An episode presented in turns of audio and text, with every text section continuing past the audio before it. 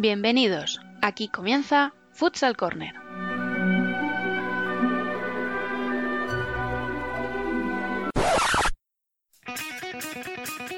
Una manera diferente de entender el fútbol sala.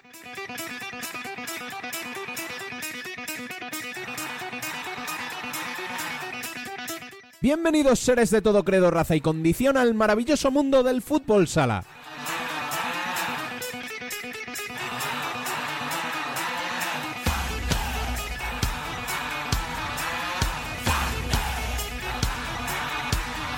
Arrancamos nuestro trigésimo programa, ¿quién nos lo iba a decir cuando empezamos de la primera temporada? Recordando como siempre que podéis estar al día de la actualidad del fútbol sala en futsalcorner.es y seguirnos en Facebook, Twitter e Instagram como Futsal Corner Web.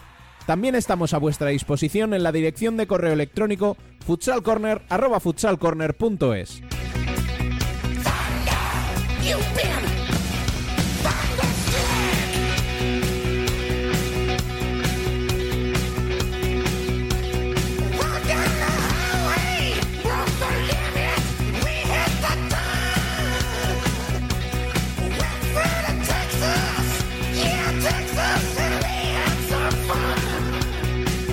El parón de toda actividad deportiva debido al coronavirus nos ha dejado unas semanas en las que debemos aprovechar para tratar temas como el futsal femenino al que habitualmente dejamos de lado. Así, dedicaremos este programa en exclusivo para ellas, que tanto aman el fútbol sala y tampoco reciben en la mayoría de los casos de él.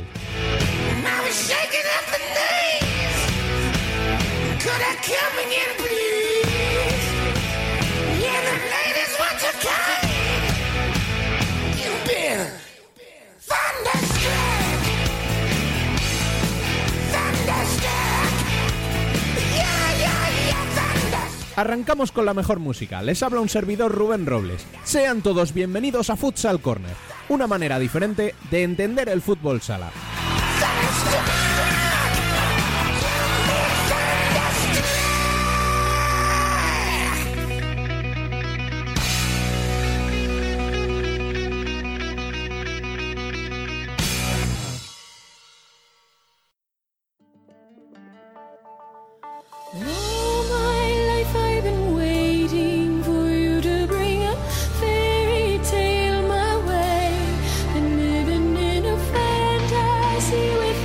Las noticias. It's not okay. I don't feel safe.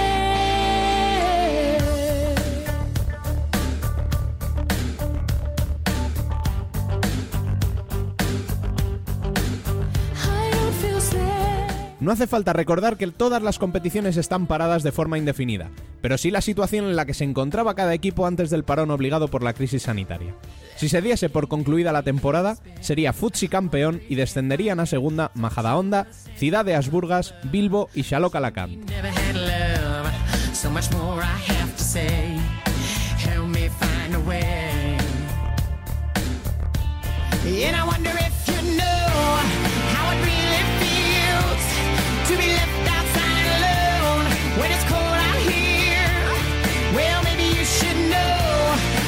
Entrando en la actualidad económica que tan de cabeza nos trae estos días, recordamos que la Real Federación Española de Fútbol anunció que destinaría 4 millones de euros en ayudas, entre otros, a la primera y segunda división femenina, que recibirá casi 400.000 euros de parte de la federación.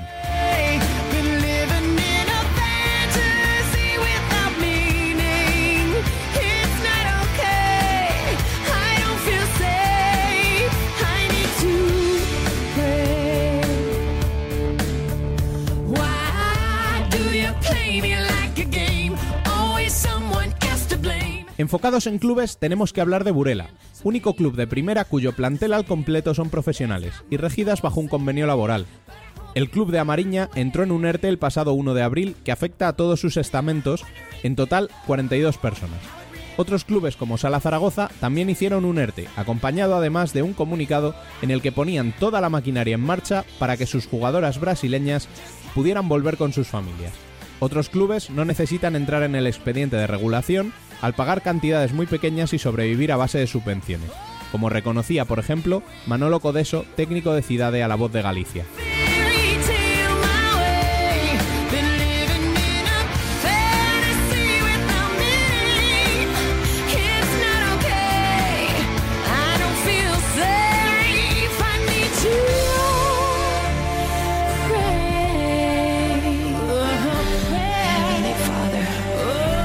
En el ámbito deportivo, recordamos que en Pollo se produjo hace dos semanas un relevo en el banquillo. Raúl Jiménez, por incompatibilidad de horarios, dejaba a las quintas clasificadas. Su reemplazo se estrenará cuando pase la crisis. Será Manuel Cosío, quien ya ha entrenado al club en dos etapas anteriores.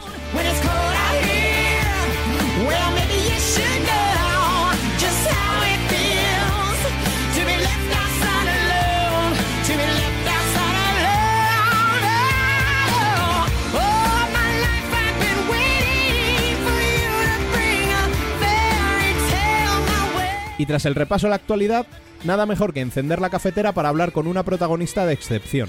Bienvenido una semana más, Dani. ¿Qué nos traes? Muy buena Rubén, pues sí, efectivamente hoy tenemos un programa muy especial y por lo tanto queríamos una entrevistada, digamos, a la altura de las circunstancias.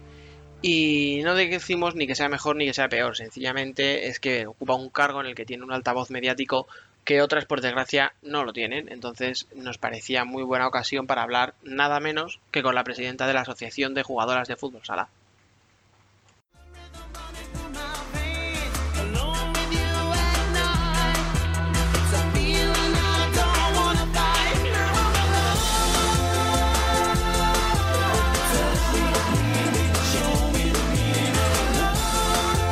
Hoy nos tomamos un café con Natalia Uribe.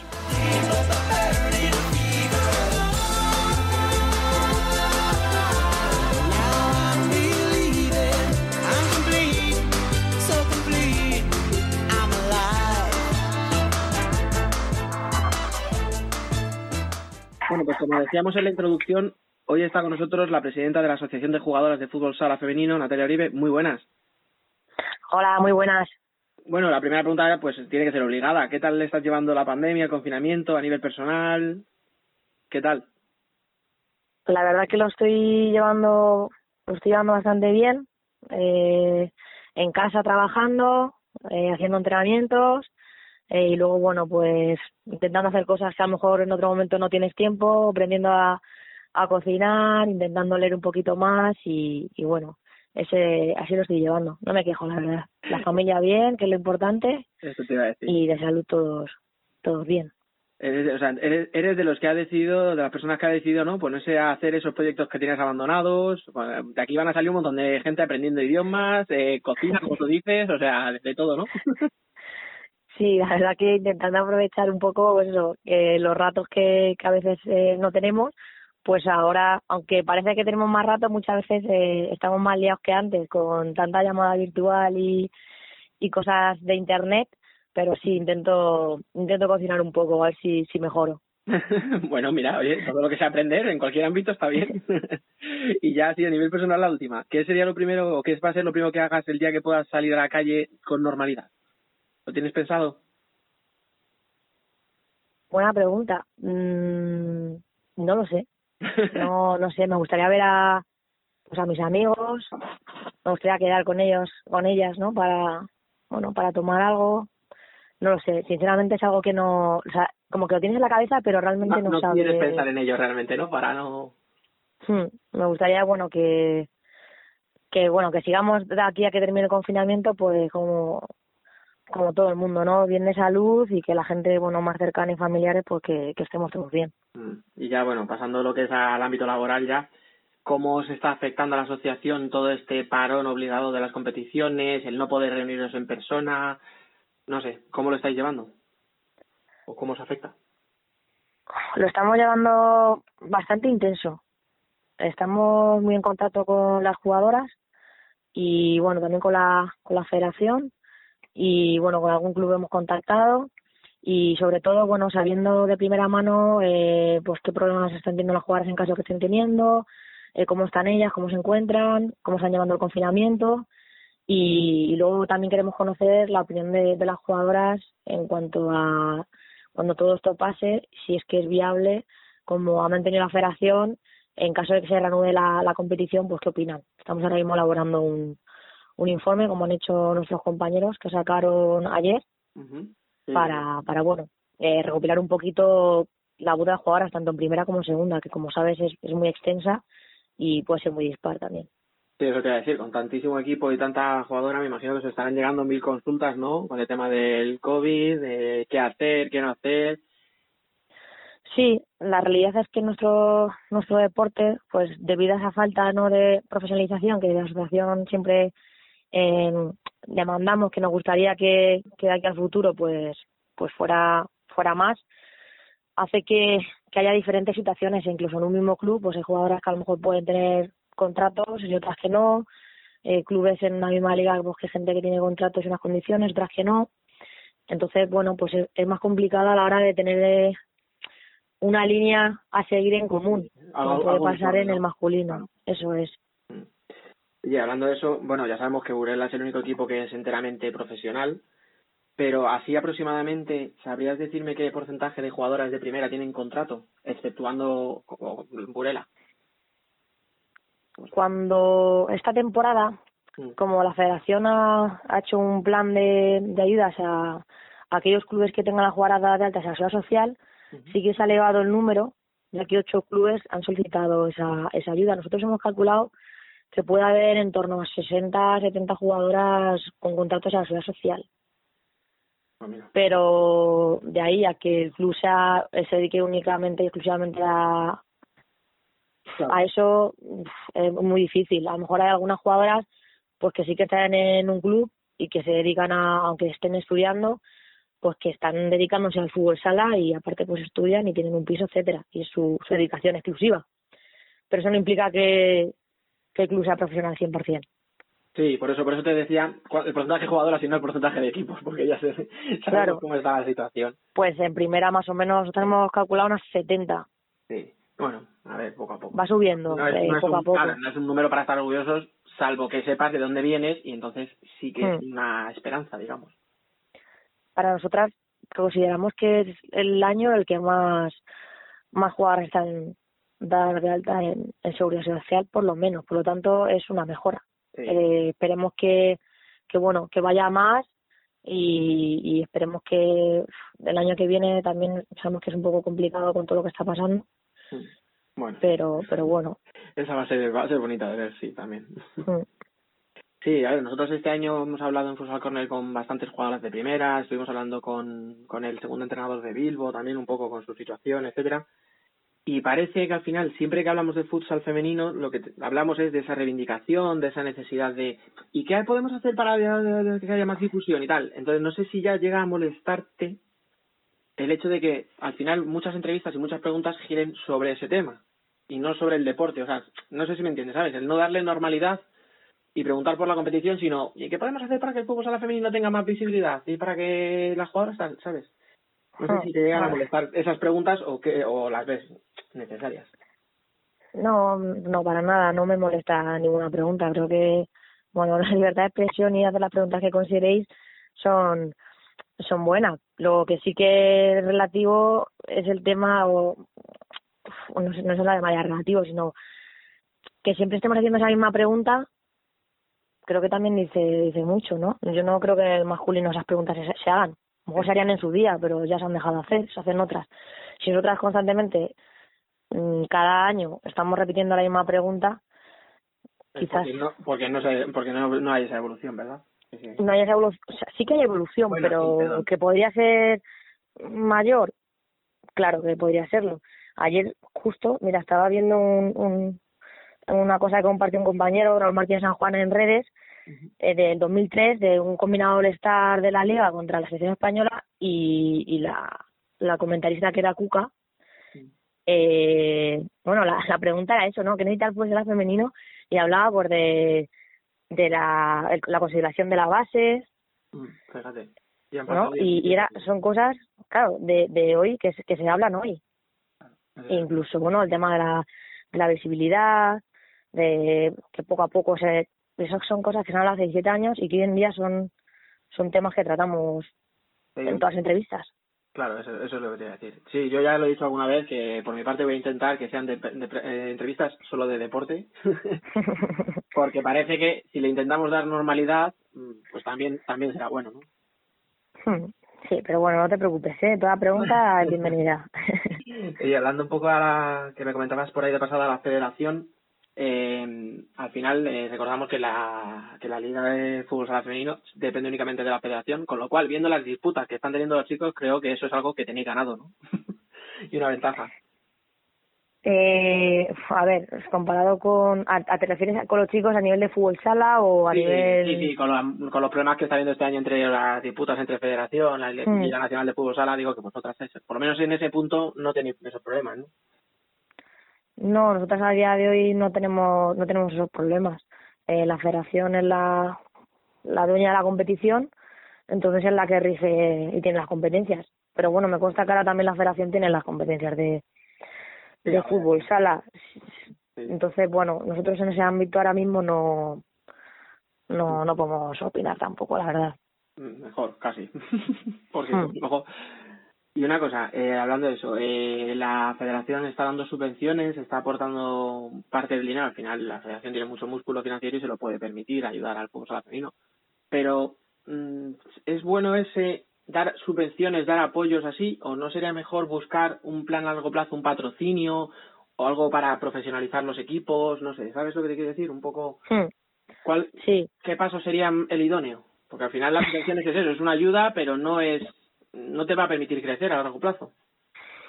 Sí, siempre se habla de, del patrocinio, que nuestra liga necesita un patrocinio. Yo también lo, he leído últimamente en entrevistas, tanto a, jugadoras y a, a entrenadores. Y sí, sí que sería importante que tuviéramos un, un patrocinado potente. Ojalá lo tuviéramos. A día de hoy, bueno, es la federación la que la que invierte, pero también yo creo que, que es importante que la federación como, como dueña del deporte y de la competición, pues invierta en, en su en su modalidad deportiva que es el fútbol sala. En su producto, al yo, final. porque yo yo no lo veo mal. O sea entiendo que al final esto es como pues no sé si yo monto un bar pues tendré que que invertir en él si quiero que que funcione no pues es un poco igual en el fútbol femenino están invirtiendo y la verdad es que se está mejorando mucho. En fútbol en segunda B también están invirtiendo en tercera. Entonces mm, que se hable o sea que, cuestionemos por qué bueno o malo. Yo no creo que en segunda B o en tercera o en la liga de fútbol femenino se cuestione si es bueno o malo que la federación invierta. Oye pues si invierten mejor. De hecho es algo que que llevamos pidiendo mucho tiempo no que la federación eh, bueno pues nos eche una mano que se preocupe de, del fútbol sala tanto masculino como femenino. Ahora tenemos la suerte que bueno desde un par de años eh, están haciendo más hincapié en nosotras y tenemos que, que seguir en esa línea por nuestra parte. Por la mía personalmente no no tenemos quejas. De hecho creemos que es lo que debe hacer la federación eh, pues ayudar tanto a, a los clubes a la liga a la competición y a, y a las jugadoras que repercutan en ellas claro. Sí. Oye, eh, hemos hablado ya, llevamos un rato hablando, pero no hemos tratado todavía lo que es eh, tu cargo, digamos, que es presidenta de la asociación. Saliste reelegida el año pasado, ¿verdad? Por febrero puede ser, ¿no? O sea, hace en febrero hmm, Llevaba febrero. ya cinco años, con lo cual cumplirías ese mandato en 2024, que son diez años. Hmm. que ¿Dónde te ves después? Voy a recurrir al, al día a día, ¿no? Al partido a partido. Sinceramente no pienso en el 2024 porque todo pasa muy rápido, está ahora, o sea, es como que nuestra generación vivimos un poco al límite, ¿no? Al día, no no podemos pensar de aquí a cinco años. El año pasado mm, no pensábamos que este año, por ejemplo, se iba a dar una ayuda para que las jugadoras tuvieran contratos a su social, o sea, los, ayudar a los clubes a pagar esa, esa cuota. Entonces, pensar de aquí al 2024 y dónde estaré, pues no lo sé. Espero seguir bien, de, de, de salud, no sé si seguiré jugando, la verdad es que lo veo un poco, un poco lejano, que sigamos teniendo en la asociación mejores servicios para ofrecer a las jugadoras, que se haya profesionalizado más, que los clubes pues también estén, estén más profesionalizados y que, que la liga sea sea bonita, que, que la segunda igual, o sea, y que haya muchas niñas jugando a fútbol sala, esa, eso es lo que opino. Yo personalmente es que no, no sé, No quiere mirar más allá, ¿no? no me, no me veo, no sé, seguiré con el flequillo, imagino, no lo sé. Ay, bueno, vamos entonces a, a- a cosas más actuales. ¿Sabéis más o menos o, de memoria el número de socias que hay actualmente? ¿Tenéis algún objetivo de llegar a Hmm. una cifra? sí, somos 370 jugadoras asociadas Ujú. Y en primera es el 80, o sea, son el 80% jugadoras en, en primera, que es una cifra bastante alta. El año pasado queríamos superar las 300 y casi hemos superado las 400. Y el año que viene nuestro objetivo es visitar los vestuarios de segunda división. Mm, O sea, o sea, la primera también, pero o sea, queremos visitar toda la primera división y la segunda división. Mm, Hay jugadores de Unos segunda ahora mismo. 70 y pico equipos. Sí, en segunda división tenemos, mm, no sé, 200 y pico, pero claro, segunda división son cuatro grupos, entonces eh, es más grande. Bueno, claro, pero sí, tenemos- 300 y pico no puede haber en primera, claro. Jugadora. Sí, sí, tenemos muchas jugadoras. La verdad es que estamos muy contentas. Creo que la jugadora está recibiendo ese mensaje, ¿no? Que estamos intentando dar de un poco, ¿no? De, de concienciación, de que se que nos valoremos, que sepamos nuestros derechos, que luchemos por por la mejora del deporte de una de una única voz. Y, y yo creo que que está funcionando y estamos muy contentas, la verdad, y esperamos que bueno que las jugadoras estén también estén contentas con nuestro trabajo. Sí, eso seguro, sí, eso no hay más que verlo y lo que se comenta en las redes y lo, lo que te dice la gente que está más cerca del fútbol femenino siempre habla de lo bien que lo estáis haciendo. Y hablando de eso, de lo bien que lo estáis haciendo, ¿qué proyectos tenéis en mente? Porque te he leído algo sobre becas para estudiantes, eh, algún curso online ahora, sobre todo, potenciarlo, aprovechando que, estamos en casa más tiempo. ¿Qué otros proyectos tenéis?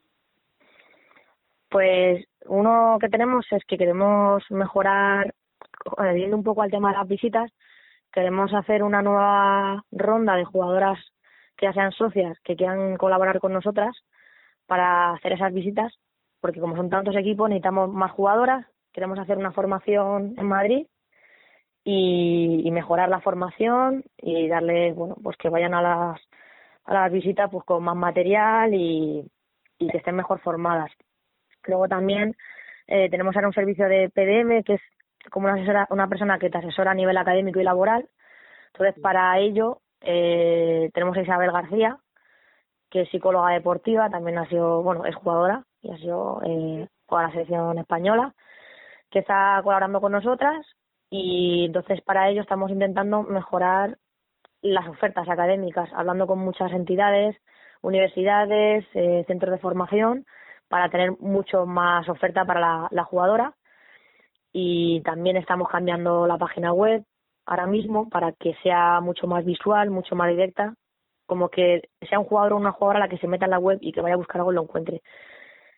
Y por así, por último ya, porque no, las becas que las seguimos manteniendo, tenemos becas propias de la Asociación de Jugadoras y mm, estamos pensando, nos gustaría hacer una especie de forma mm, jornada.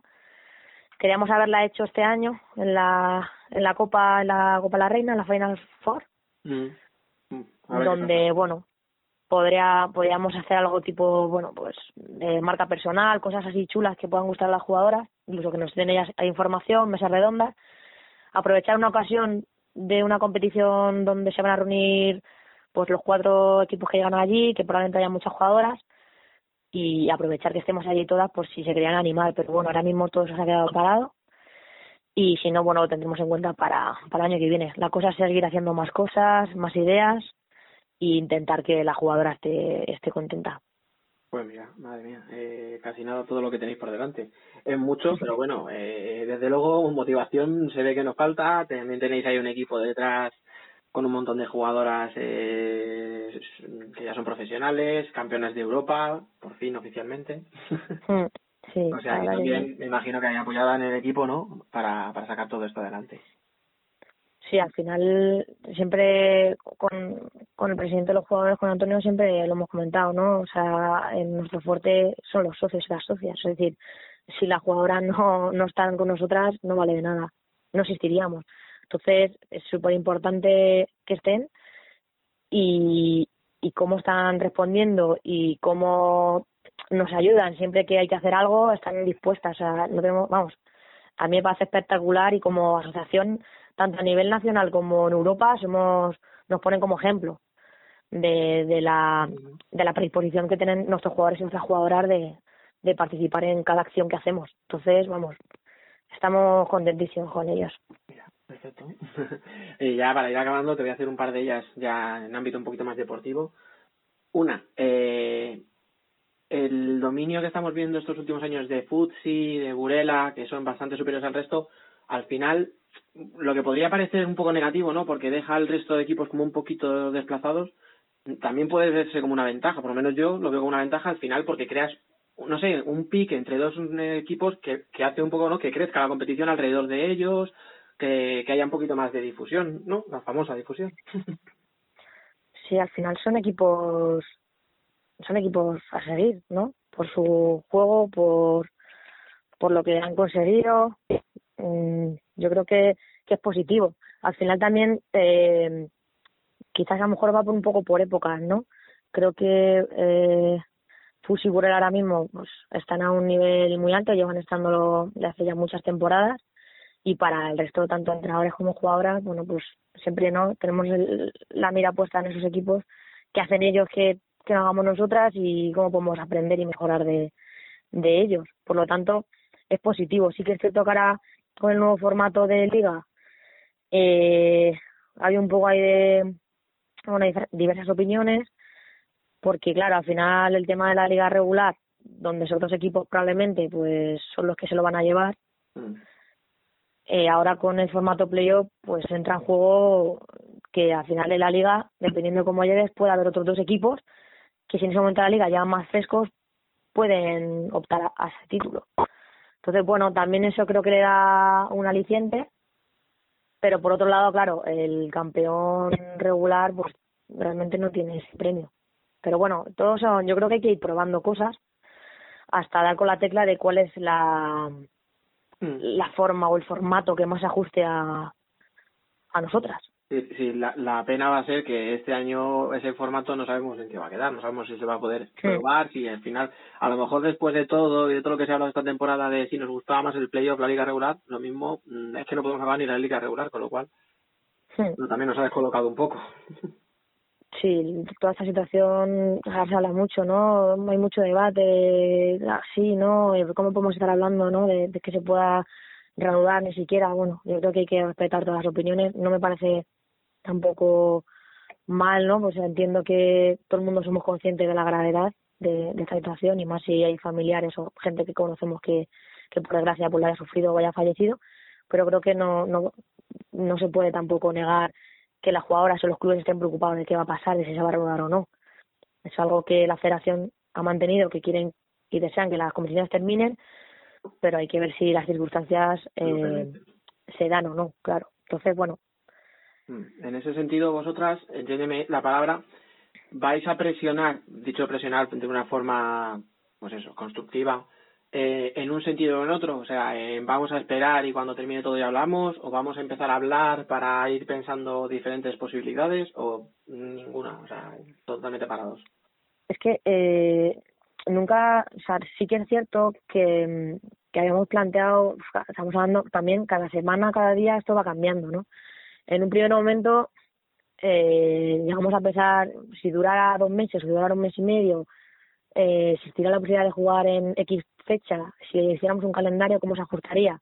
Esto a nivel personal como asociación lo llegamos a valorar, pero siempre, y desde hace ya, bueno, desde que se inició esto, eh, la federación siempre ha dicho que no quieren fijar plazos ni calendarios. Sí que es cierto que ahora mismo nosotras estamos preguntando a las jugadoras, de hecho hemos preguntado, hemos hablado ya con todas las de primera, las capitanas, y con segunda división hemos hablado con 61 eh, jugadoras, ¿vale? Entonces, eh, queremos elaborar un informe de, en caso de que se decidiera reanudar, oye, las jugadoras podrían o no jugar, qué situación tenemos, porque como hemos comentado al principio de la entrevista, es que es muy dispar todo. Entonces, no se puede. Sí, no es lo mismo la situación de un Burela que ha entrado en ERTE, que la de un Futsi donde la mitad de las jugadoras sí tienen contrato, que equipos que no tienen contrato de ningún tipo, por desgracia, y están en casa sin, sin nada, ¿no? Sí, o, o estar estudiando, o sea, estamos estudiando, estamos trabajando, entonces, ¿qué dificultades habría? Y yo creo que es importante y que las jugadoras nos digan lo que opinan sus equipos y nosotros, pues, trasladar eh, como asociación lo que recopilemos y un poco a nivel común qué opinan en primera y qué circunstancias hay en la segunda. De ahí la federación es la que tiene que decidir eh, si es viable o no las fechas y, y qué se hará. Nosotros no les hemos transmitido que nosotros no tenemos esa, esa capacidad de decisión. Lo que sí que tenemos claro, y es lo primero que decimos, es que si las condiciones mínimas de seguridad no se cumplen y no se puede, o sea, somos las primeras que, que vamos a decir que no podemos jugar. Pero sí que es cierto que desde un primer momento eh, se, paró la competición, incluso a clubes que a lo mejor en otras comunidades no estaba afectándole tanto, la federación recomendó que se cancelaran los entrenamientos. Entonces consideramos que, que si no se cumplen las condiciones es que mm, no se va a jugar. Pero sí que es un tema que preocupa, ¿no? De, oye, pero las condiciones van a estar bien. Claro, ese es, ese es el punto en el que estamos, que además es el cheque lo que tú dices, que es que como cada día nos encontramos con una situación distinta, es muy complicado a, a vaticinar lo que va a pasar, pero bueno, no sé si cuando hables con la jugadora, sobre todo lo que le intento transmitir es tranquilidad, ¿no? Me imagino. De que de una Sí. manera o de otra, ellas al final tienen que ser las que salgan menos perjudicadas de todo esto. Sí, tranquilidad y que, que, que si las condiciones de seguridad no se cumpliesen, que no jugaríamos. Pero eso es algo que, que no jugaríamos, yo creo que ningún deportista y en ningún otro ámbito. O sea, lo primero es la salud y ya eso es lo que vamos a anteponer. Y luego, pues ver qué pasaría en julio, se podría, si no, pues muchas incertidumbres que, que hay. Y bueno, a ver si podemos hacer el informe durante hoy y mañana y, y podemos compartirlo con vosotros. Perfecto, pues mira, me quedo con eso. Vamos a ver qué pasa, porque al final es verdad que no sirve de nada pensar en posibles soluciones cuando no sabemos qué va a hacer de nosotros en el día de mañana, literalmente. Estaremos pendientes de vuestro comunicado y nada, agradecerte muchísimo que te hayas pasado por aquí un ratito para analizarnos un poquito la situación y para ver qué nos depara todo esto, que nos ha, que nos ha venido así impuesto de, de repente. Mm, Nada, muchas gracias a vosotros eh, por, bueno, por dar voz al fútbol sala femenino, como hemos comentado antes también. Es lo que toca, ¿verdad? Sí, muchas gracias por todo. nada, a ti un abrazo. Un abrazo.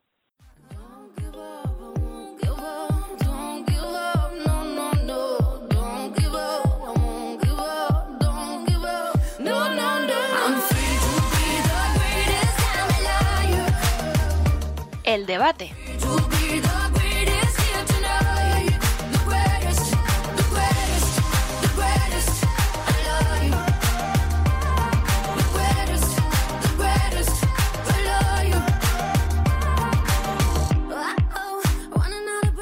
Y para nuestro debate de hoy queríamos traeros voces de las personalidades del fútbol sala femenino que nos valoren la actualidad de su deporte. Para ello contamos con la presencia de dos jugadoras. Una de ellas lleva muchos años instalada en la élite de Primera División. Le vamos a dar la bienvenida a Marta Figueiredo, capitana de Urense en Villalea. Muy buenas. Hola, muy buenas.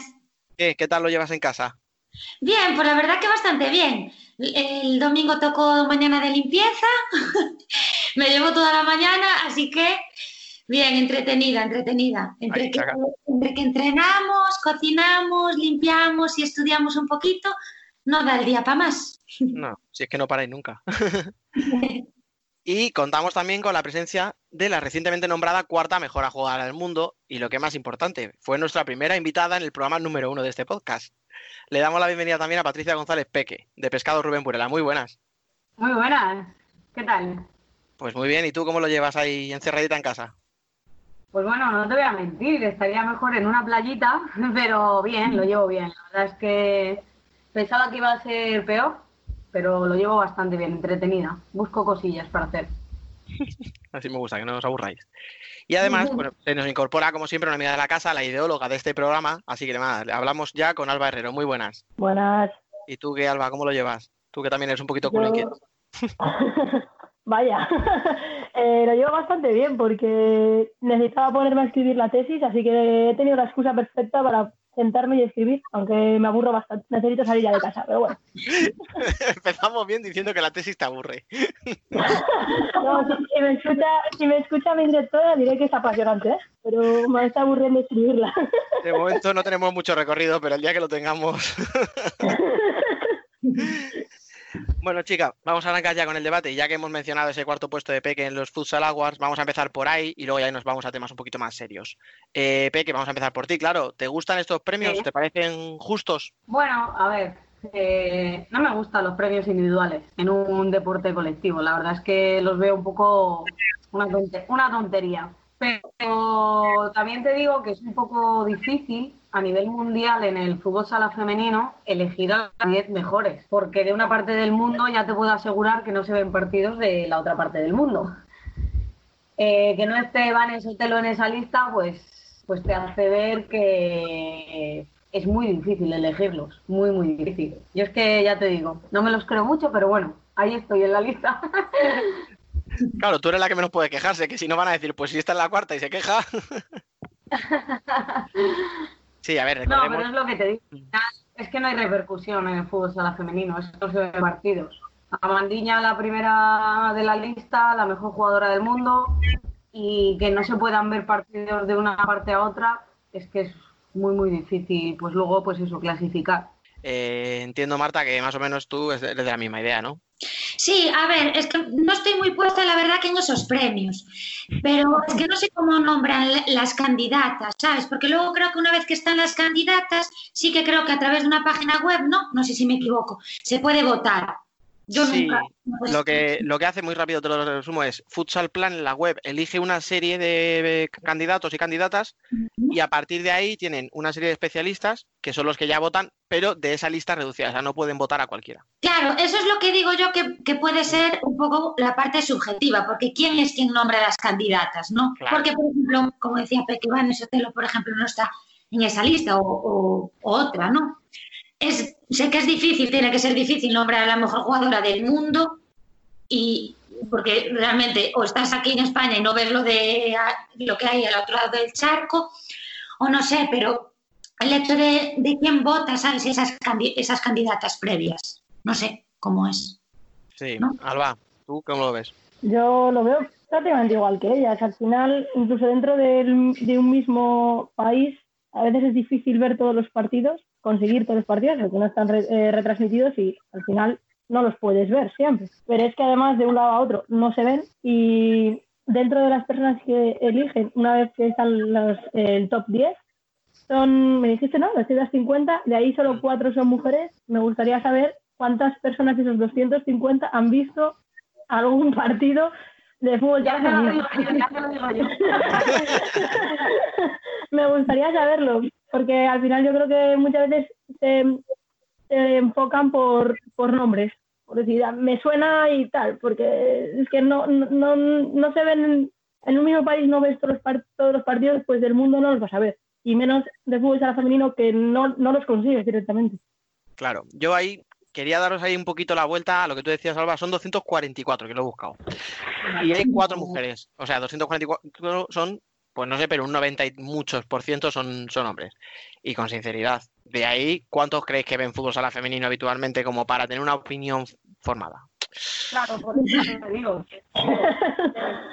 Sí, eh, bueno, sí es una lista que pues, hace unos años no existía y poco a poco se va haciendo cada vez más serio, nos van metiendo en todos los premios y, y, pues, sí, pues es un lujo pues estar en esa lista porque al final pues eso es un nombre, pero realmente no veo que sea una lista real. Sí, hombre, primero deberían hacerla, a lo mejor, ¿no? Que, que esté abierta a todo el mundo, lo que decía Marta. O sea, ¿quién hace ese filtro y en base a qué? Como por ejemplo los premios que hace la federación, Pepe, que fuiste tú, ¿no? Nombrada mejor jugadora. Sí, sí, sí. Claro, eso yo creo que es como, no sé, tiene que ser mucho más ilusionante. Quiero decir, fuiste nombrada por todas nosotras, las jugadoras que, que votamos, ¿sabes? Que te, ve- que te vemos, que te seguimos. Sin lugar a dudas, vamos, es que es incomparable porque es lo que te digo, al final Es mucho más objetivo, me parece, ¿no? Claro, digo, y es premios de gente que sabes que ve jugar. No Claro. es.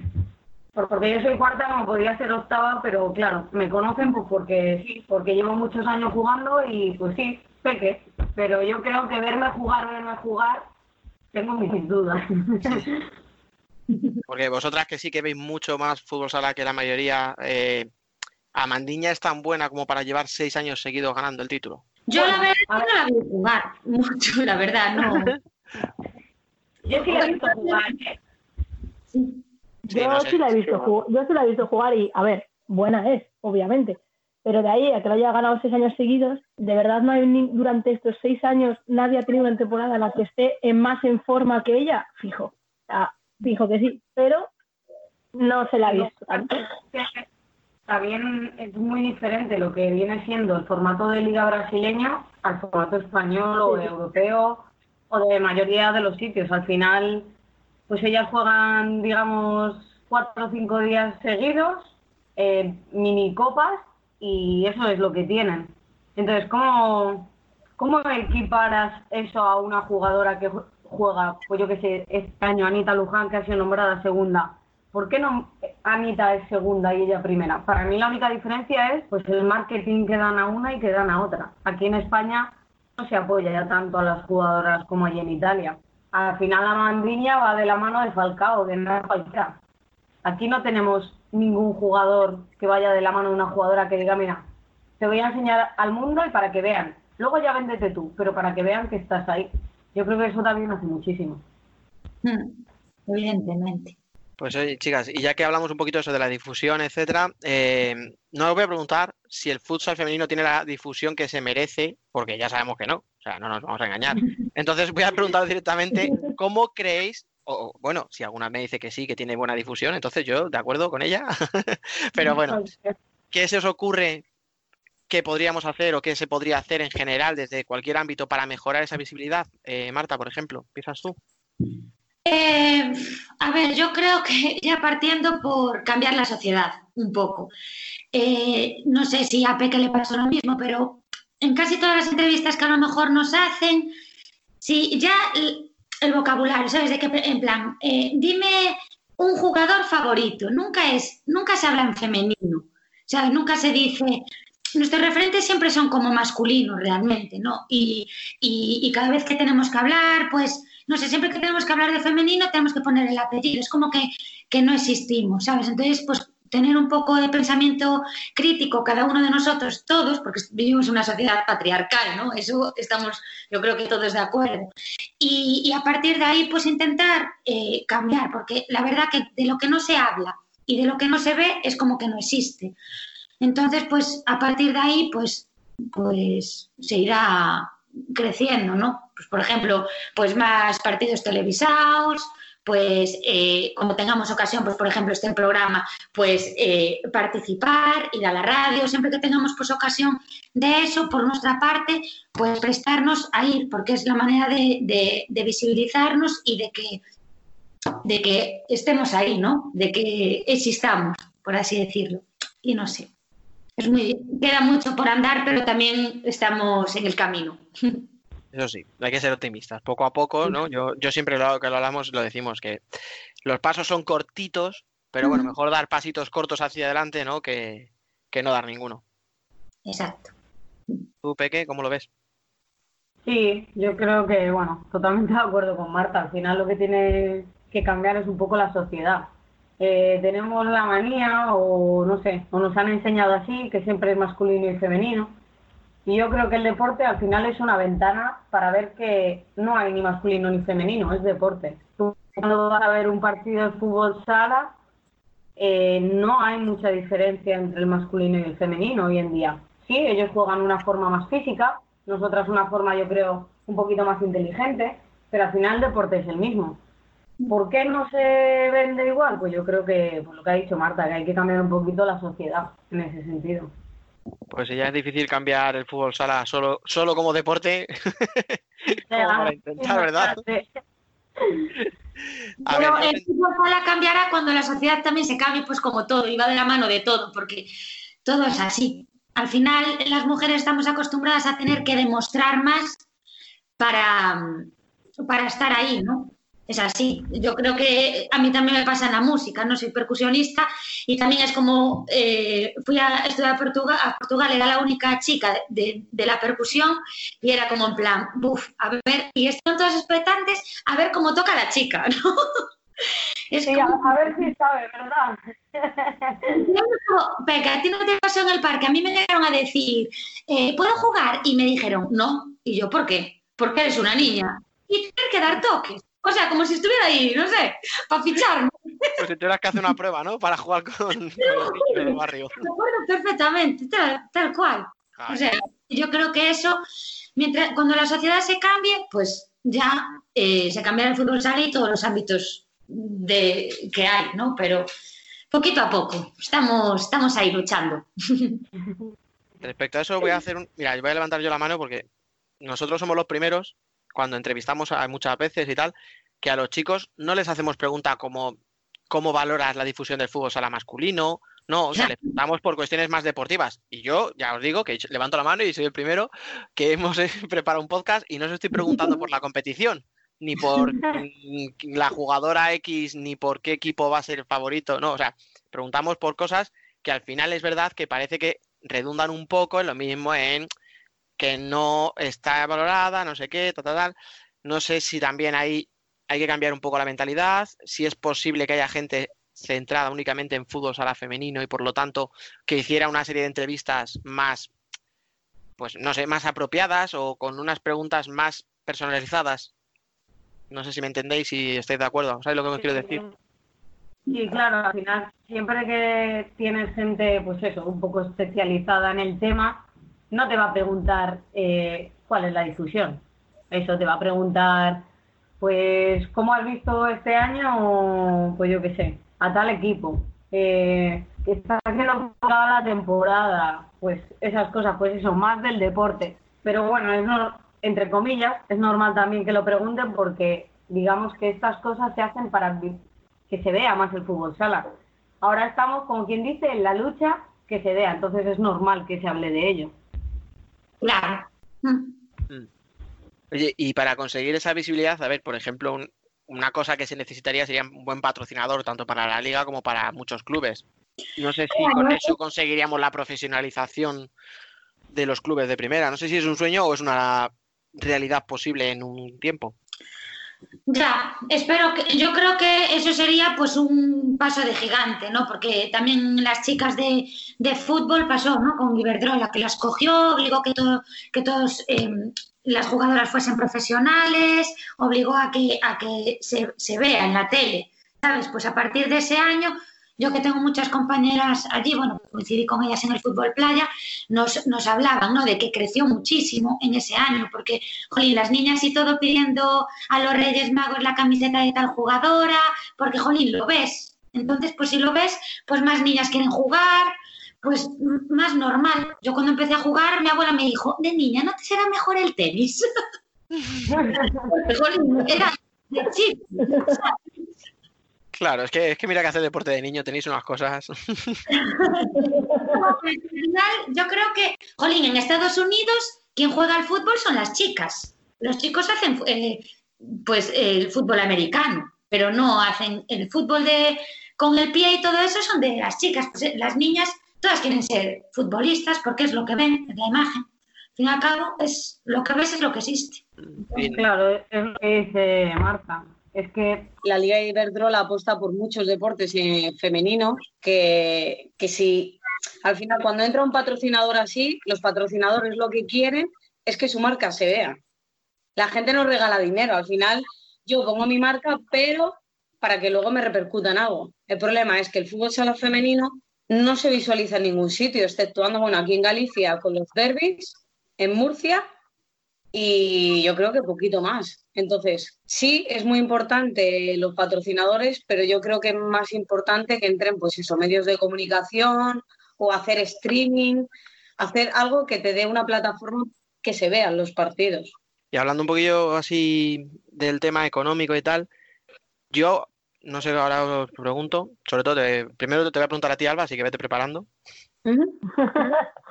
La federación es verdad que desde que hubo el cambio, no vamos a entrar en si fue a mejor, a peor, porque luego ya sabemos que la gente se pone esto muy sensible, pero sí que es verdad que estaba haciendo ciertas aportaciones al fútbol sala femenino, lo cual yo por un lado ya os digo que lo agradezco, pero también hay otra cosa que es aquello de eh, darle a una persona un pez, ¿no? Un pescado o enseñarle a pescar, o sea, yo no sé si es bueno esperar subvenciones de la federación para vivir de eso o intentar un modelo de autogestión donde no dependas de factores externos como, entre comillas, la limosna. ¿Cómo lo ves, Alba? Eh, yo creo que, a ver, a día de hoy las ayudas que han recibido algunos equipos yo creo que les pueden salvar parte de la temporada. Al final, desplazamientos, árbitros, y si no tiene una empresa detrás, un patrocinador detrás, que ese es el problema principal, sí que es cierto que les puede ayudar. Pero yo creo que esto es una ayuda a, largo, a, perdón, a corto plazo. A largo plazo es mejor invertir en que se televisen los partidos, ya sea por streaming o por donde quieras, porque eso va a traer mucho, eh, no te voy a decir a grandes patrocinadores, pero sí va a traer a, a patrocinadores, porque si no, no van a invertir. Entonces, creo que es como poner parches. Que no está mal, bueno, pero a largo plazo creo que esto no funciona. Que hay que invertir más para que los propios equipos puedan autogestionarse con, no con subvenciones, sino con, el dinero de empresas privadas y patrocinadores. ¿Cómo lo veis vosotras, chicas? Yo creo que también un poco así, porque es lo que decía Peque. Eh, tú imagínate si por parte de la federación pudieran poner, televisar los partidos, es por ejemplo un Burela Futsi. Es que sería el mejor escaparate hoy por hoy que se pueda ver, ¿sabes? Y, y- y que pues yo lo pondría, por ejemplo, ahí y luego ya vas captando a la gente y, y tal, y ya si puedes em, televisar pues por, por, algún, por algún canal de televisión, por gol o así, algún parti un partido, aunque sea a la semana, ¿sabes? El partido, pues siempre hay un partido más interesante que el resto, ¿no? Pues así pues puedes vender eso, pues eh, que eh, captar a, a patrocinadores. Es que al fin y al cabo es lo que dice que nadie te va a regalar nada. Tú llamas a la puerta y dices, ¿quieres ponerme aquí en las camisetas? Sí, pero es que si no sales en ningún lado, o, conoces al de la empresa que te está dando, pues como cuando somos pequeños y vendemos rifas para irnos de vacaciones, no vas a, mirar el número de la rifa, ¿no? Pues un poco es así. Y, y yo creo que eso, que nos tienen que ver para poder que venga el resto, vamos. Viene de la, va de la mano, yo creo. La cuestión es, bueno, pues un poco ver cómo va evolucionando, si los cambios de la federación van a más. Hablando de cambios, ya hemos pasado un poquillo el tema económico, vamos ya al tema más deportivo. Eh, sé que os han hecho esta pregunta más veces, pero bueno, me gustaría ahora que entre las tres me digáis un poco qué os parecen todos los cambios que ha habido este año. El formato de playoff para el título, los cuatro descensos, la copa, el cambio, vamos, de copa, no sé. eh, entiendo que el playoff, por ejemplo, a ti, Peque, a lo mejor en septiembre no te gustaba, pero ahora te puede parecer un poco mejor, ¿no? No, no, no, me parece, sigo opinando exactamente igual, incluso peor.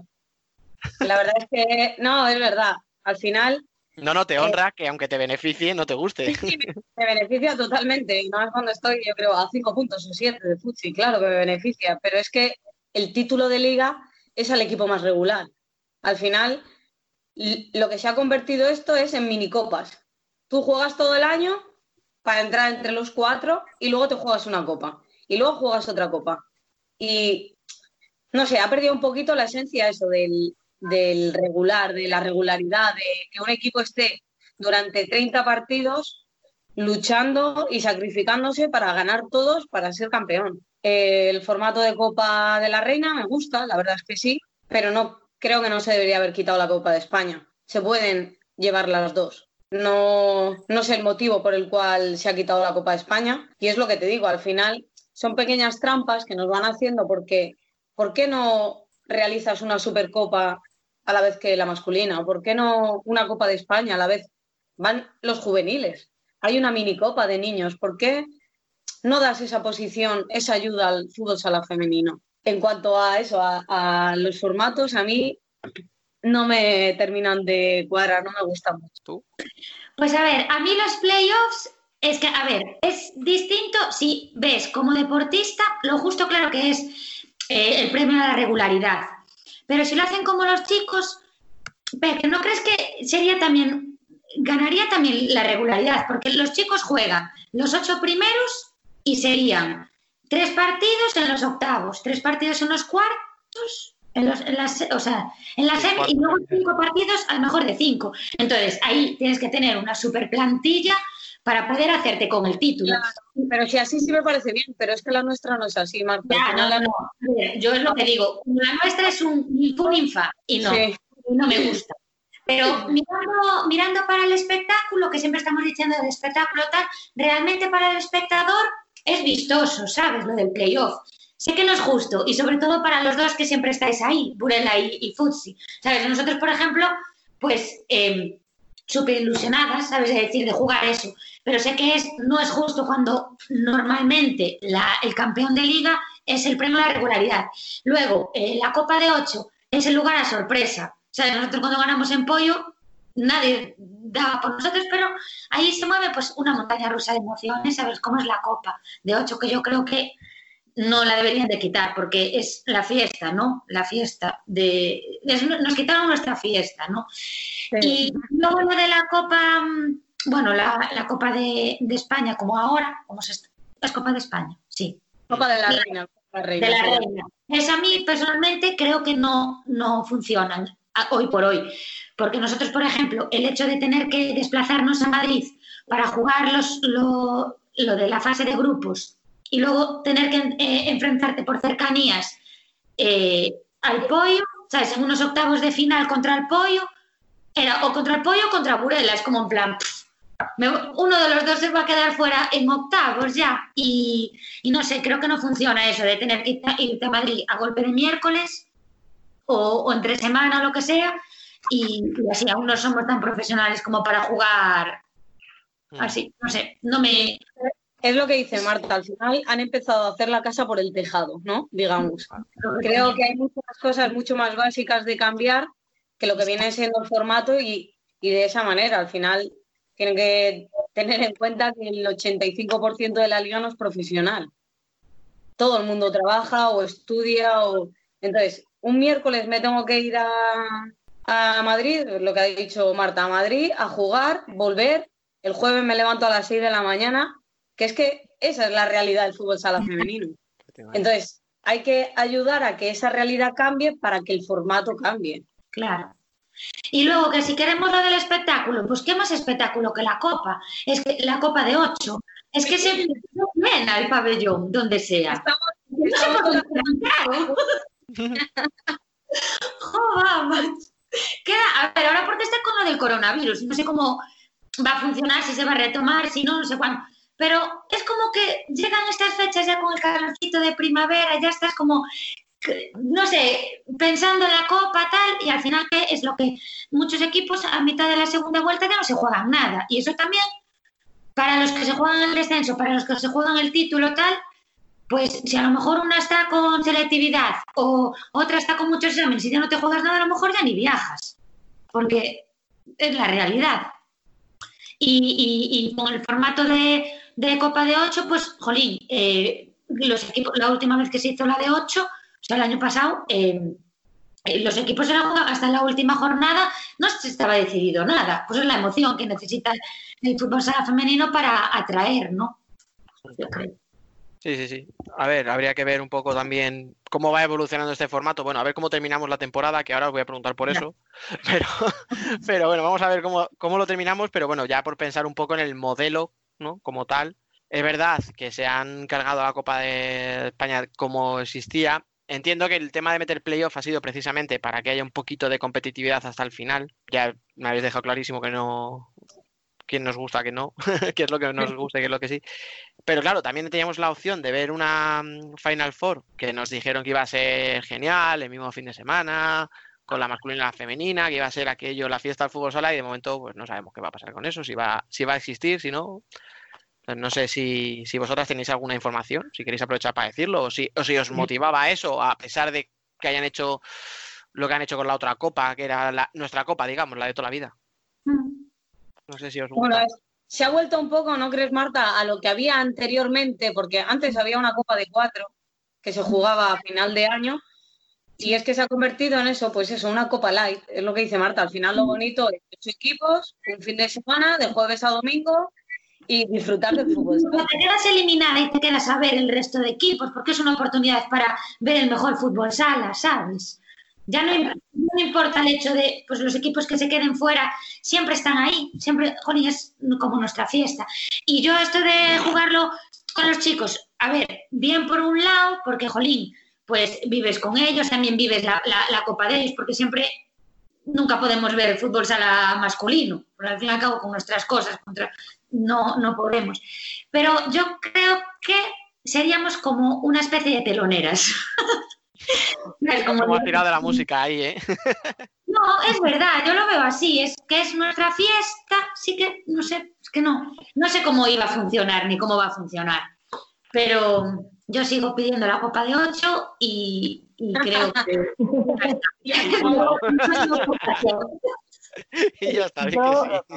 Yo desde fuera he de decir que, que sí también pido la Copa de Ocho porque era un fin de semana que, bueno, cuando te lo permitían tus ligas, ibas con todo tu equipo a ver la Copa de Ocho y, la- y ibas a pasar el fin de semana y era una fiesta, obviamente. O sea, sí que, sí que creo que no me disgusta igual el formato de final a cuatro porque, con los chicos también, porque va a tener más repercusión, va a vender más, porque la gente la que va a ver los chicos se va a ver a las chicas, por ese lado está bien, pero no quitar la copa a ocho.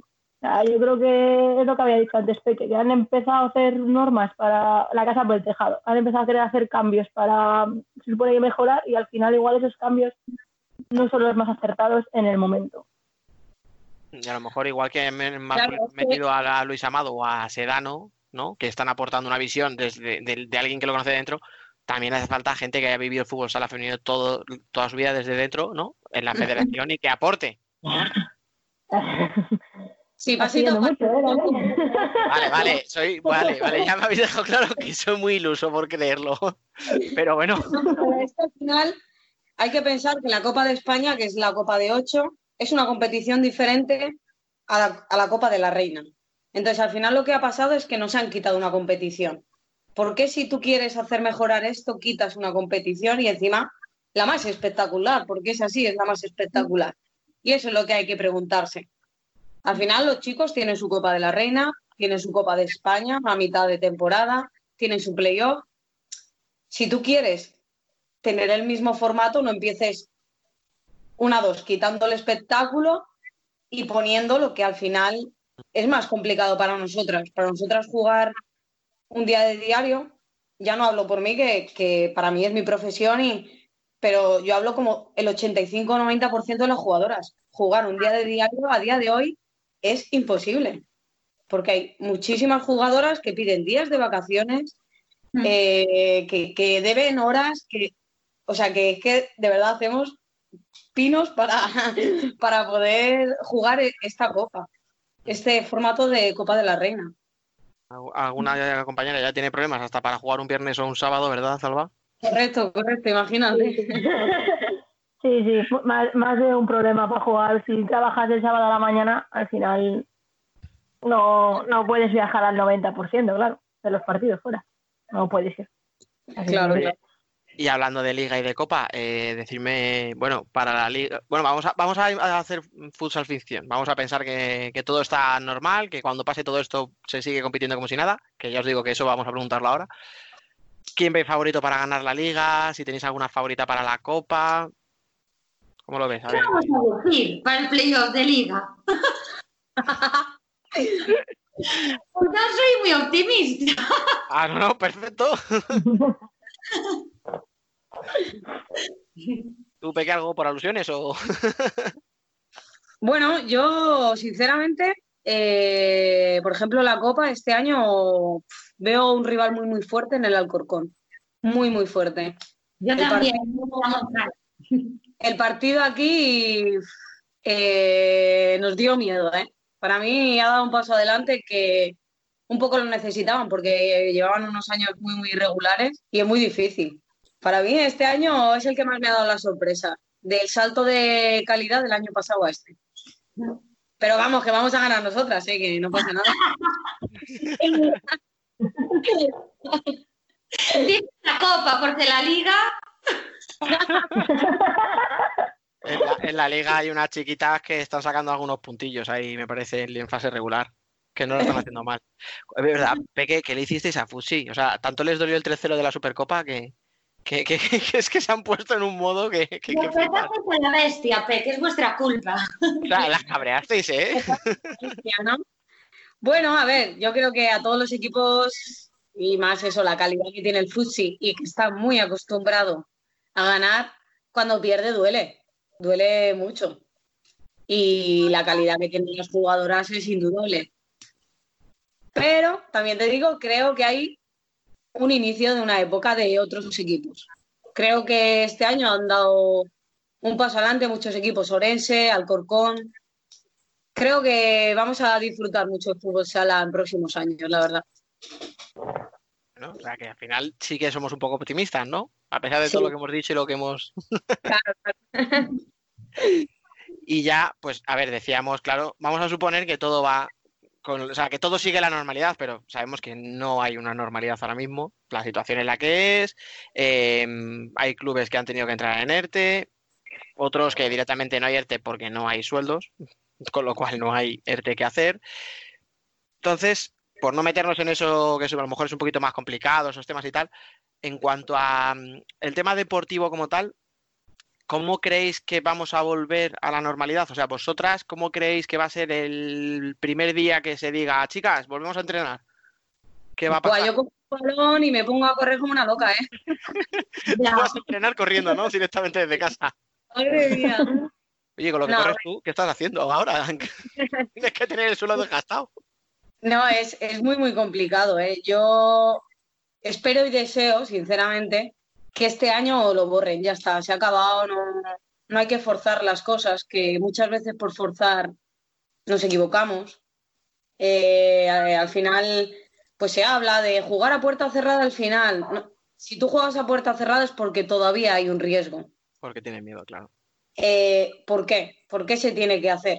Eh, creo que lo primero es la salud y todavía a un mes encerrados en casa no nos hemos dado cuenta al 100%. ¿Cómo terminará? Bueno, pues sinceramente creo que van a forzar la máquina, cosa que yo estoy totalmente en contra. Totalmente. O sea, no creo que hay que mirar lo primero por la salud ya no de deportistas, sino de las personas y luego pues las consecuencias físicas, que por mucho que entrenemos en casa no es el no es lo que hacemos en pista, no es lo que estamos acostumbradas. Eh, yo llevo un mes que, vamos, mi casa son 60 metros cuadrados, no, puedo correr mucho. No, por eso yo es que me imaginaba, vamos, como te veo pegar sprints todo un partido y te veo, imagino, en 60 metros cuadrados, y es que, mm, por lo que te digo, a lo mejor el suelo no, pero las paredes tienen que estar rozadas, ¿no? Como los coches de Fórmula 1. ¿Y tú, Marta, tú lo ves parecido o, o tú crees que sí que se va a poder reiniciar y... La verdad que es que es un poco hablar sin saber, porque según se evolu- evolucione todo, pero yo lo veo muy difícil, la verdad. Estamos a 12 de abril eh, y es que aún estamos aquí encerrados. Entonces, lo, lo que hay que tener claro es que primero es la salud y el deporte, al fin y al cabo, después de, esto, es algo secundario, ¿no?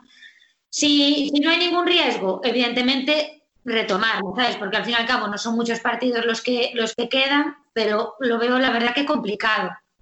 Pero es eso, de que yo hago puertas cerradas y tal, si hay el mínimo riesgo, pues no forzaría, ¿no? Evidentemente.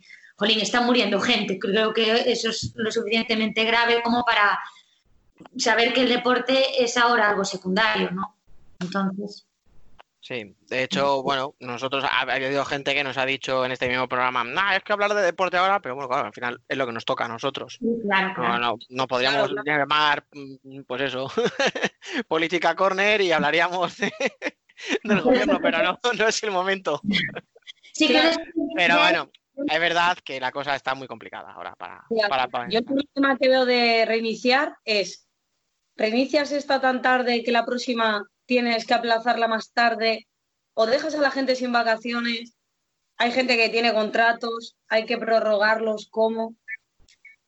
Para mí, la verdad es que me parece muy complicado eso de, gestionar y, y que al final no somos Cristiano Ronaldo, ¿sabes lo que te quiero decir? Que, que yo si me llamo Cristiano Ronaldo, estoy en Madeira ahora mismo con mi chalet, Claro, que te tienes que jugar el 1 de agosto, vale, pero es que hay gente que ya ha firmado con otros equipos, es que hay muchas cosas detrás que, que deportivamente, ya hablando solo de lo deportivo, hay que, hay que controlar. Y claro, un periodo de descanso entre una liga y otra tenemos que tener, porque es que al fin y al cabo también está nuestra integridad y nuestras articulaciones, que ahora no estamos paradas, evidentemente no tiene nada que ver el trabajo este con fútbol sala, pero, jolín, tenemos nuestros entrenamientos, no estamos ahora descansando nuestro, nuestro mes de verano, ¿sabes? No estamos de vacaciones. No, no.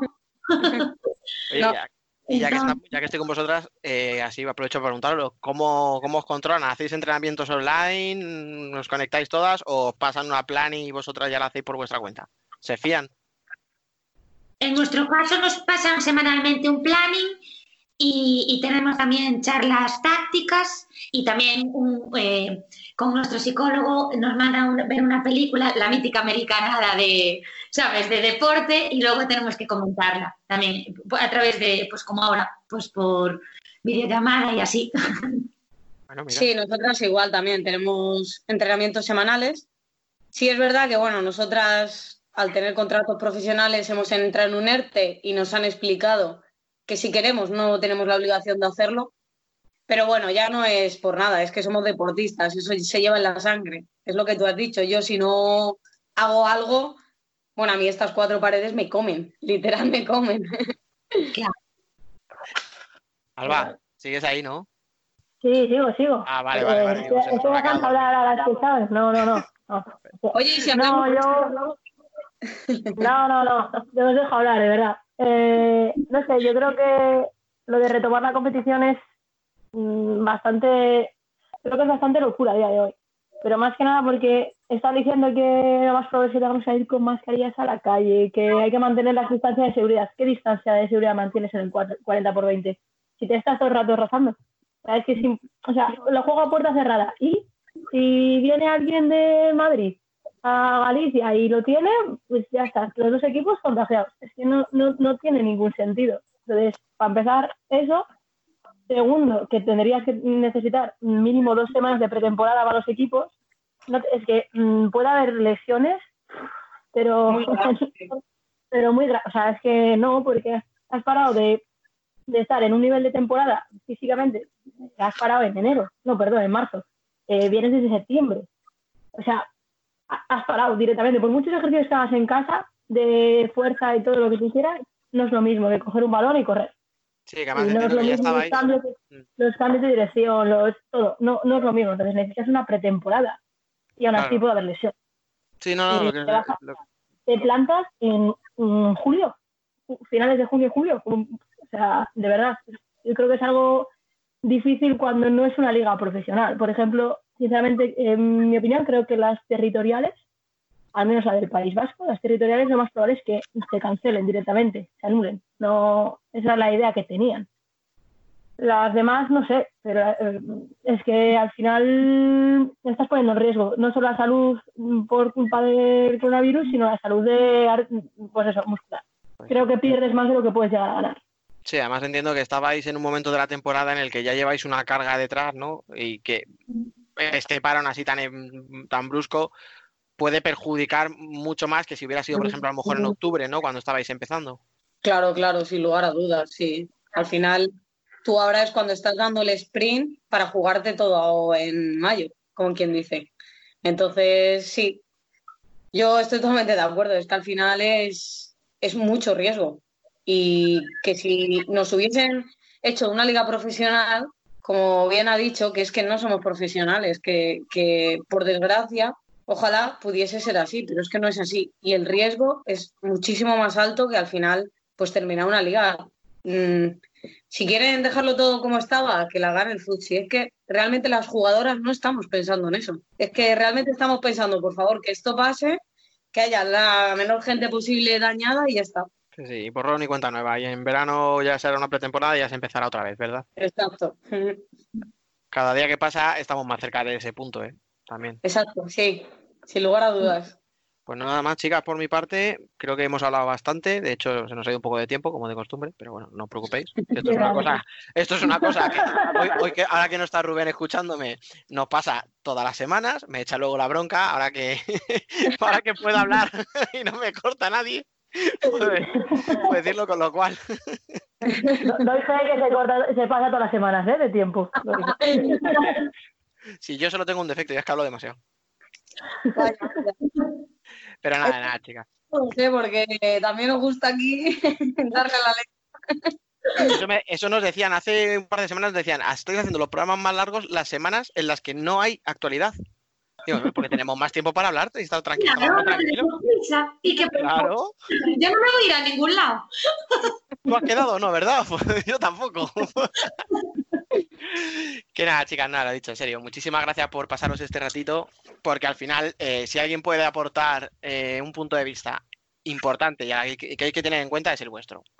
Así que nada, os deseo Sí, que, que lo paséis lo mejor posible, que no os coman mucho las paredes y que cuando se vuelva, sea cuando sea, pues sigáis disfrutando del fútbol sala, que al final es lo que, lo que importa. Que sí, que estemos todos. Cuando se vuelva, que estemos todos. Exactamente.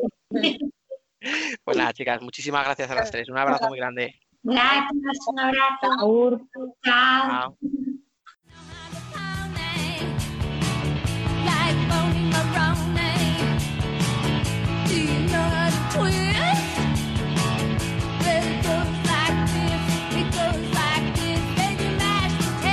Futsal Vintage.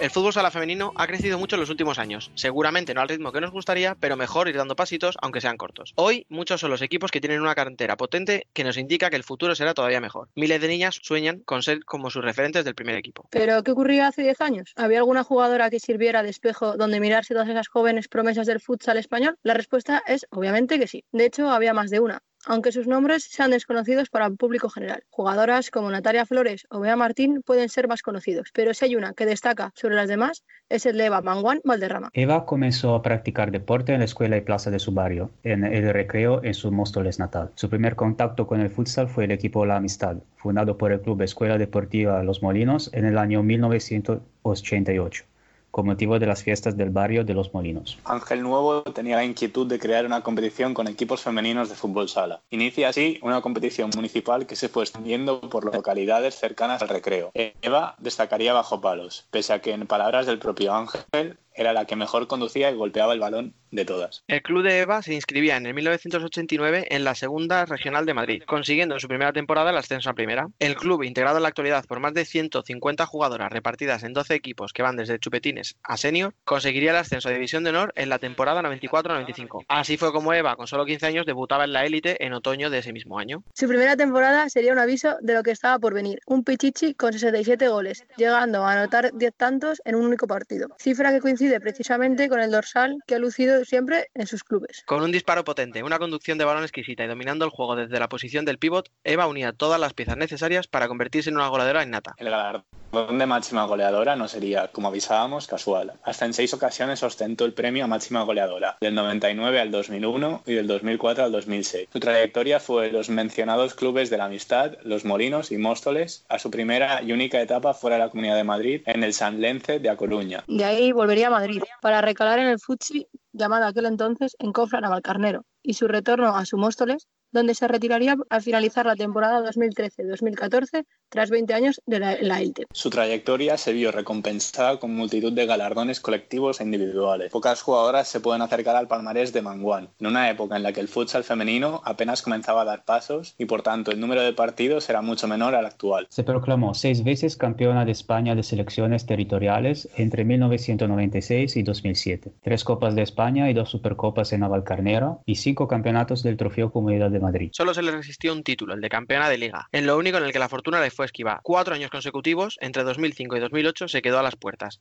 Cuatro subcampeonatos ante el logro de la época, el Femesala Elche, quien le quitó tres de esas ligas. El otro fue precisamente ante el denominado entonces Tecnocasa Móstoles. A nivel internacional y a falta de torneos hablados por UEFA, se hizo con campeonatos organizados en Puebla, Nápoles, Portugal o Venecia. Pasemos ahora a hablar de la selección, oportunidad que le llegó cuando tenía solo 17 años. Selección que entrenaba eh, Venancio. Sí, ese mismo Venancio que después dirigiría a la selección absoluta masculina. Como no podía ser de otra manera, Eva volvería a hacer historia anotando un triplete a Portugal con el 9 a sus espaldas, disputando 29 partidos y anotando 31 goles. Además de los seis pichichis, su carrera a nivel individual es espectacular. Más de 20 premios, 14 de ellos a nivel internacional, incluido el de mejor jugadora en 2007, primera ocasión en que se entregó el premio. La importancia de tal galardón la define que, a partir de entonces y hasta la actualidad, el premio ha sufrido la tiranía brasileña. Silene le quitó el cetro a Eva en 2008, seguida de Alina Gorovets, Vanessa durante tres años consecutivos, Lu en 2013 y desde entonces llevamos ya seis premios consecutivos para Mandiña. Quizá para compensar, en 2015 se separaron las categorías de jugadora de campo y de portera. Y ahí es donde España ha podido resarcirse. Belén de Uña conquistó las dos primeras ediciones. En 2017 la sucedió Estela. El año pasado se impuso por primera vez una no española, la benfinquista Ana Catarina, para volver en la actualidad a nuestro país, con la ya mencionada Silvia Huete. Pero volvamos a nuestra protagonista. Su trayectoria se jalona con premios como el de la UFEDEMA, la Unión de Federaciones Deportivas Madrileñas, como mejor jugadora del 97 cuando tenía solo 18 años, con el reconocimiento a su trayectoria por parte de la FEMAFUSA, la Federación Madrileña, en 2005, o en las galas del deporte de Leganés 2006, Navalcarnero 2007, además de los premios en el mismo año por la ANEFS o futsala.com como mejor jugadora. Eva siempre supo que el futsal era su vida, pero desde el principio supo igualmente que no podría vivir solo de ello. Por eso ya en su etapa profesional compaginaba la práctica del futsal con un trabajo como profesora de natación. Ofertas llegaban, claro. Como ella siempre misma reconoce, apenas tres equipos podían pagar a principios de siglo algo más de 600 o 1000 euros y tenía ofertas en Melilla, Ourense o Elche. Pero el cambio de ciudad no compensaba con el dinero que le podían ofrecer. Recibió ofertas del fútbol, incluso llegó a pasar la prueba con el Pozuelo femenino, pero no era su mundo. Yo soy futsalera, no futbolista, dijo en una entrevista a AS en el año 2002. Tras su retirada, fue diputada en la Asamblea de Madrid por el PSOE y posteriormente maestra de Educación Física y Lengua Extranjera. Muchísimas gracias a todos por participar en este programa tan especial. Sobre todo a ti, Alba, por todo lo que haces por difundir el futsal femenino. Y sin más tiempo que perder, cerramos, como siempre, con la columna, hoy a cargo de Rosa Barrancos.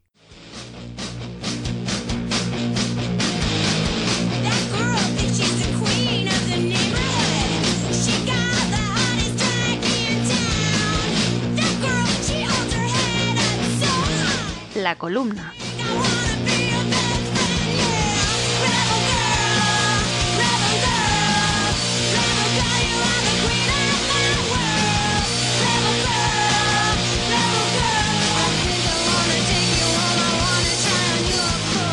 Hola a todos, me paso por aquí para hablar de la visibilización del fútbol sala femenino y para mí el fútbol sala femenino a día de hoy tiene que luchar contra dos hándicaps importantes en la sociedad del deporte actual. Primero, que es fútbol sala, que ya sabemos todos que es un deporte en alza desde hace unos años, pero que todavía le queda mucho por conseguir. Y segundo, que es un deporte femenino, que por desgracia hace que esté menos valorado y que tengan que demostrar y luchar el doble para poder llegar a los objetivos y conseguir esa visibilización. Con que tienen que demostrar el doble me refiero, por ejemplo, a que el futsal femenino también está creciendo, lentamente, pero crece, pero nadie les ha regalado nada. Se están ganando el respeto y su hueco ellas mismas con hitos dentro del fútbol sala como fue ganar el primer europeo de la historia. Y con que tienen que luchar el doble me refiero básicamente al esfuerzo diario que hacen las jugadoras, la gran mayoría trabajando o estudiando al mismo tiempo que entrenan a un nivel de élite y las que tienen la suerte de jugar con España, pues haciendo croquis en sus horarios laborales para poder acudir a las concentraciones de la selección. Todo esto sin garantías, porque a excepción de Burela, que sí tiene un convenio con sus jugadoras, el resto de equipos de la primera división no goza de esa suerte y quizás ese sería el primer paso, coger el ejemplo del fútbol femenino y crear un convenio colectivo para mejorar la calidad de vida de las jugadoras, que eso llevaría a profesionalizar la competición y así que la que es considerada la mejor liga del fútbol sala femenino en calidad y jugadoras, también pase a ser la mejor en el trato a sus jugadoras. Otro de los problemas es que incluso para la gente que está metida dentro de este mundo, el fútbol sala femenino es el gran desconocido. Yo creo que desde la federación se está trabajando para que los futsaleros lo conozcan, como la idea de hacer competiciones del masculino y femenino en la misma ciudad o el manifiesto por la igualdad que leyeron las jugadoras de la selección antes de la final de la Copa de España en Málaga, que al final eh, son pequeños gestos que suman y la otra gran parte para que el deporte, el fútbol sala femenino siga creciendo es que todos los aficionados nos acerquemos a los pabellones del fútbol sala femenino porque quien no haya visto nunca un partido estoy segura de que va a disfrutar muchísimo. Y hasta aquí lo que dio de sí el trigésimo programa de esta primera temporada. Podéis leernos en nuestra web futsalcorner.es y seguirnos en Twitter, Facebook e Instagram como Futsal Corner Web. Cualquier sugerencia podéis dejarla en nuestro correo electrónico futsalcorner@futsalcorner.es. Juntos venceremos este virus. Solo tenéis que quedaros en casa tanto como sea posible. Volveremos la semana que viene. Hasta entonces y como siempre, sed felices.